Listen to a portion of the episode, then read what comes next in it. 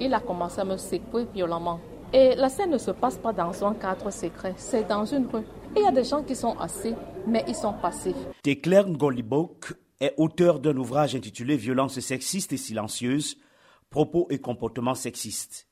Le livre paru en 2019 raconte les circonstances d'une violente agression dont elle a été victime en 2017 dans son quartier à Yaoundé.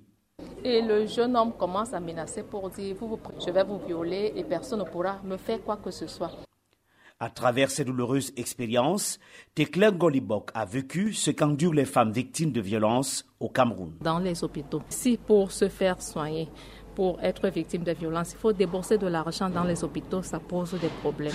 On a dans des quartiers de chaufferies, mais souvent dans ces cas de violence, ces chaufferies sont muettes et ne peuvent apporter aucun recours à la population. Moi, j'ai été dans un commissariat où les enquêteurs n'étaient pas préparés. Ils ont ri du fait que je viens poser, porter plainte pour une action qu'ils ont trouvée très banale. On comprend pourquoi une femme victime de violence, au début, elle est enthousiaste pour dire elle va se rendre justice, elle va vers la justice, et après elle se refroidit, elle se renferme.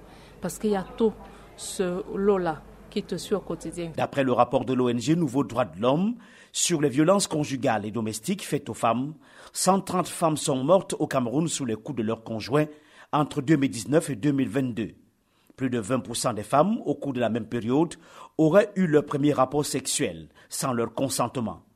Cyril Roland Béchon, directrice exécutive de l'ONG Nouveau Droit de l'Homme. Dans ce rapport, beaucoup ont été tués sur le coup de leurs époux et pour lesquels les affaires piétinent. On a même soulevé la question du féminicide. Est-ce qu'il n'est pas temps au Cameroun de poser la question du féminicide comme dans d'autres pays aujourd'hui? Parce que c'est les femmes qui sont tuées sous les coups, soit de leurs compagnons, soit de leurs partenaires, soit de leurs époux, soit de leurs frères. L'expert camerounais en jarre, les Fak, affirme que les femmes déplacées internes de la crise dans les deux régions anglophones sont aussi victimes au quotidien de violences à cause de leur dépendance économique.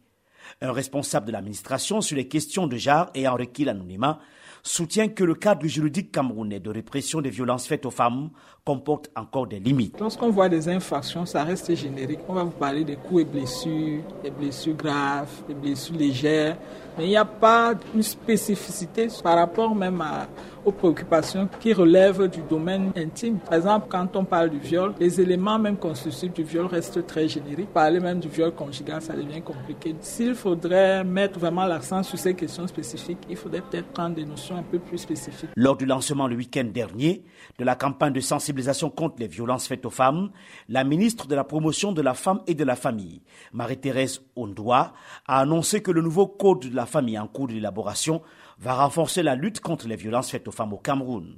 Yaoundé, Emmanuel Juntap, VOA Afrique.